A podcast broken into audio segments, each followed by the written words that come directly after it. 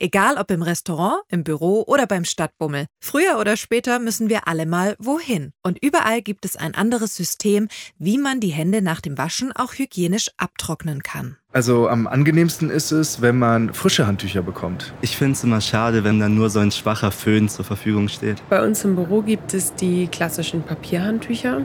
Tatsächlich muss ich aber sagen, das finde ich nicht so ganz zeitgemäß.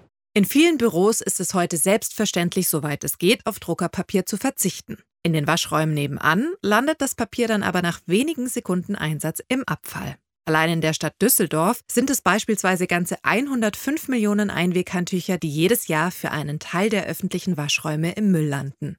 Und was viele nicht wissen, Papierhandtücher werden aus Hygienegründen in der Regel nicht recycelt. Es gibt aber Alternativen, die sowohl umweltfreundlicher als auch kostengünstiger sind. Im Büro verzichten wir seit ein paar Monaten auf Papier und nutzen den Händetrockner.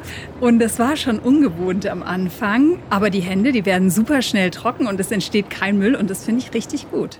Auch das Umweltbundesamt bestätigt. Händetrockner mit Kaltluft-Jetstream-Technik schneiden ökologisch am besten ab. Der Dyson Airblade Händetrockner streift das Wasser zudem mit HEPA 13 gefilterter und damit sauberer Luft von den Händen ab. Das ist hautschonend, sicher und hygienisch, was unabhängige Studien belegen.